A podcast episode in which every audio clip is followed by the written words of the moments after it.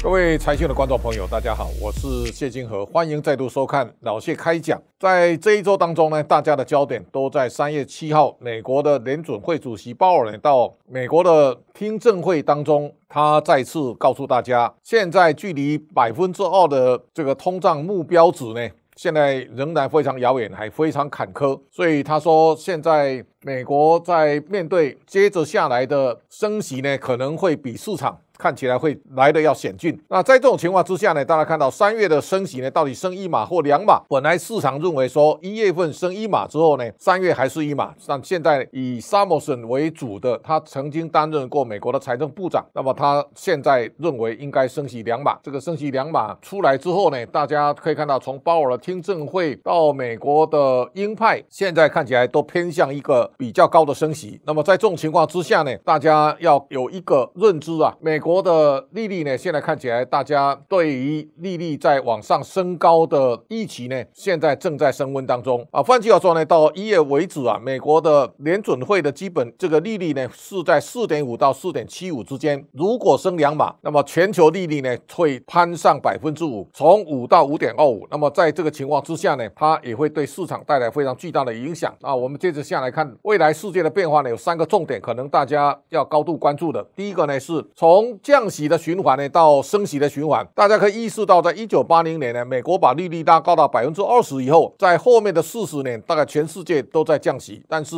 现在看起来，升息的循环正开始展开。那么升息循环展开之后呢，它势必会对房市、股市、汇市呢带来非常立竿见影的影响。而这当中啊，对利率最敏感的房地产呢，看起来会首当其冲。尤其美国现在长期贷款利率呢拉高到百分之六点八之后呢，对美国的房地产会带来非常巨大的压力。那台湾的房市呢，现在看起来也到一个相对强弩之末，也是大家要高度关注的。也是过去一段时间大家可以炒房，但是现在炒房的成本啊越来越高。这个时候大家一定要相对比较保守。第二个呢，我们看到从里岸外包啊到友岸外包，这个只差一个字啊，是离开的离，现在变成朋友的友。那差别在哪里呢？在两千零一年中国加入 WTO 之后，全世界只要去寻找一个相对廉价的生产基地呢，你把工厂整个搬过去就可以了。现在要加一个朋友的友，意思就是你到这个生产基地呢，要有友善国家。那在美中角力的情况之下呢，现在看起来这个供应链啊，要慢慢从中国的移出。那最近我们也特别看到，在全球的这样的一个美国对中国的戒备啊，正在不断的升高。现在看起来对华为的制裁也在加大，所以大家可以看到，伺服器跟相关的晶片厂现在都面临出口的制裁。那在这种情况之下呢，这个对中国现在正在召开的两会啊，它也会带来非常巨大的影响。那大家也可以特别关注到，在过去两会召开的时候呢，政府会有很多手段来造势。换句话说，股票市场在过去中国召开两会的期间呢、啊，通常都是以上涨居多。但是呢，这一次看起来是明显的在下跌。而香港股市呢，在反弹八千点之后呢，现在又跌掉了三千点。现在看起来也是一阵乏力，看起来是一个逃命波。那么在这种情况之下呢，本来大家认为中国经济解封之后，它可能带给全世界新的成长的动能，但是现在看起来好像不是那一回事。那如果中国经济是往下的话呢，在解封之后都没有办法能够创造更大的经济活水啊，对全世界来讲，看起来这个压力会不断的增强，这是大家必须要特别关注的。那么我们现在可以看到，当供应链开始大规模移到东南亚之后呢，中国本身的生产基地的角色呢，会受到很大的影响。台湾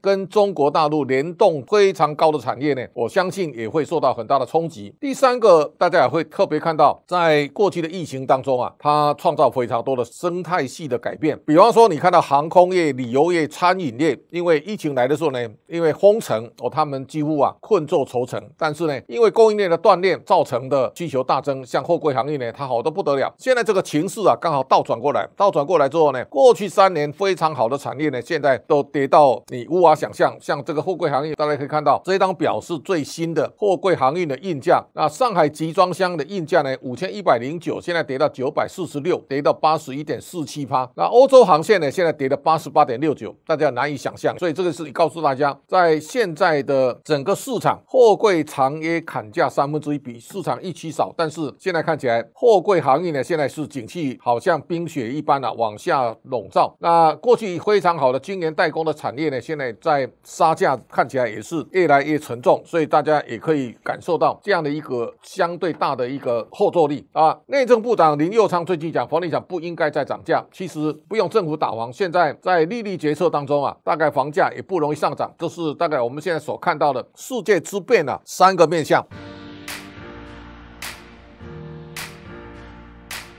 在很多的市场的争议的焦点，第一个呢，我们现在看到二零二三年，现在多空角力非常频繁，也就是说，你现在看到一个 CPI，CPI 后面还有核心 CPI，有 PPI，这个数字呢，如果市场不如预期呢，大家对升息的期待啊，也会跟着对加重。那我们也看到，现在对美国来讲，它有相对比较沉重的压力，这个压力呢，大家可以看到，在二零二二年呢，中国减持美国的国债呢，两千零一十八亿，而日本呢，少了两千两百七。十七，美国跟中国是美债最大的持有国，那他们两个呢，都在去年减少两千亿以上，而美国的财政部呢，在 Q 一退场的情况下呢，它也减少过债两千亿。这一减的时候呢，美国的国债的流动性啊，现在降到历史最低。所以耶伦现在的情况跟鲍尔两个人啊，看起来看法是非常不同。所以大家要特别关注到，美国要升息，但就有它的苦衷。而在不断的升息的情况下呢，产业的景气呢，开始往下滑落，包括货柜行业，包括。半导体，那么出口降温，我们现在公布二月份的出口呢，三百一十亿哦，这当中啊，对中国的出口衰退高达百分之三十。现在台湾出口到中国跟香港的贸易的比重呢，它已经剩下三十四点四趴。那大家都记得，在二零二零年的时候呢，台湾出口到中国呢，最高市占率呢是四十三点九，从四十三点九呢，现在降到三十四，大概少了快十趴。这个少了十趴呢，现在在东协市场它慢慢撑起来了。这个时候呢，也告诉大家，整个景气下滑。那现在中国经济的衰退啊，它扮演一个非常重要的角色。所以在这种情况之下呢，未来后续的观察，大家一定要特别注意到，在全球金融市场当中啊，最重要的敏感指标回到美元。我们看到美国的升息压力再起的时候，三月七号，美国的道琼指数呢跌了五百九十七点，美元指数呢大涨到一百零五点三二。这个时候呢，如果美元指数啊跨过年线的关卡一百零五点七九，这个关卡如果过的话呢，对全球金融市场会带来更大的压压力。那台币呢，大家可以特别注意到，汇市是牵一发动全身。新台币去年贬值到三十二点三三五，后来升值到二十九点六五八，现在回到三十点六四五。那大家要特别注意，台币如果重启跌势啊，对台股会造成非常巨大的伤害。所以大家看这张表，一月份呢，这个全世界股市啊都大幅的上涨，但是到二月呢，现在开始有显著的回档。这个回档看起来开始已经参差不齐，但是能够不断的连月涨。二月也涨的市场呢，我相信这是当前当中啊最强势的市场，值得大家高度的关注。这是我们从现在整个金融市场当中啊所看到的一个新的面向。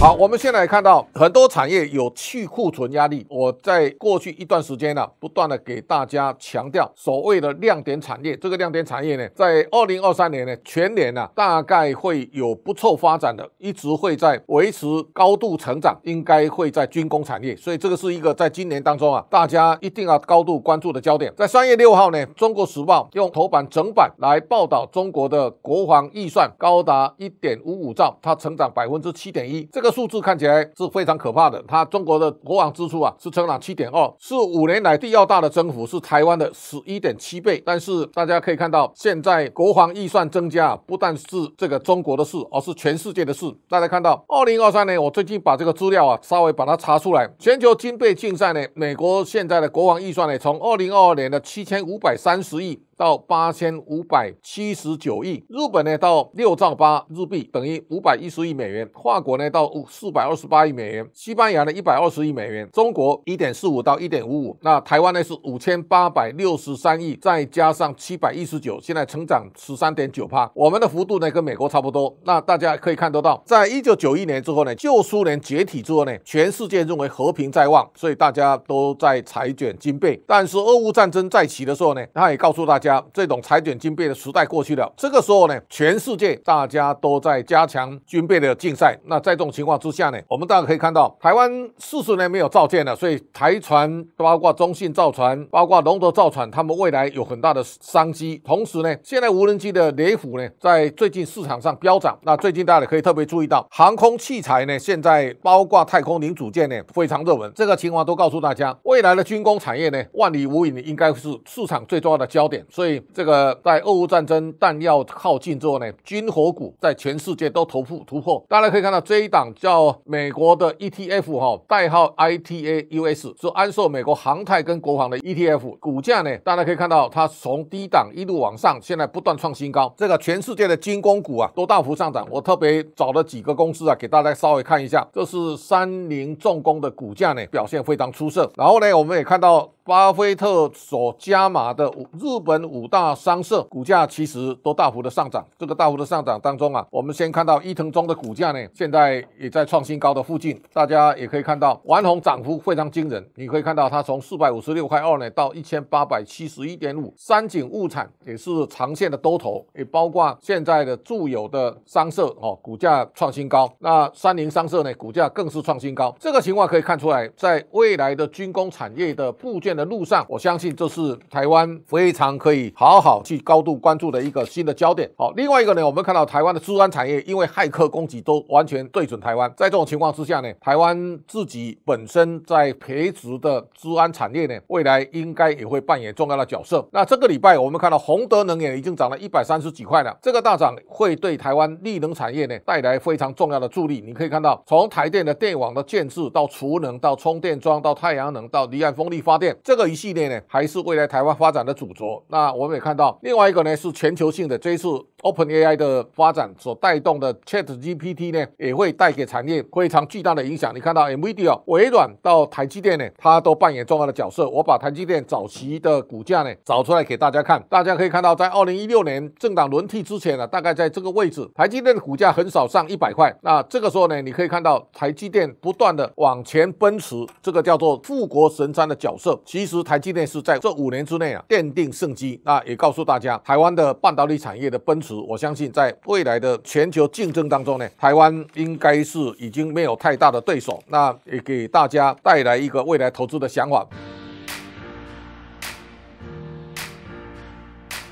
有读者问到，这个美元如果再走强的话呢，它对未来的新兴市场会带来多大的影响？你把美元跟新台币呢放在一起看的时候呢，大家会看得比较清楚。也就是现在台币如果贬破三十，那美元再继续往上升，股票市场的压力呢会不断的加大，这是对未来会带来很大的影响。读者这边一个问题是人口结构性的老化，企业要如何应应？老人要回归二次就业。现在你可以发现啊，日本哦，因为老化特别快，所以日本的老人。都重新回到职场。这个回到职场，其实给大家一个另外的启发，也就是现代人的营养健康越来越好，所以太早退休其实也对人力也是一个浪费。所以我们如何斟酌让退休年龄延长，这是一个想法。另外呢，能够让退休老年人口他重返职场。大家可以看到，你如果到日本，在机场那个帮你填表格，那个大概都七八十岁的。我有一次啊，在六本木呢去吃那个寿喜锅啊，在桌边服务的老太太呢，我特别问她今年几岁，她说八十三岁了哈。那我们的餐厅一般都请那个年轻的小妹，但是呢，这种老龄的这种服务人口，我相信他会创造另外不同的感受。在这种情况之下呢，在面对人力的枯竭或是人口老龄化，让真正比较超龄或退休人口他能够重返职场，这个也许可能是未来政府可以考虑的一个发展的方向。今天老谢开讲报告到这边告一段落，感谢大家观赏。下周同一时间，请大家继续收看。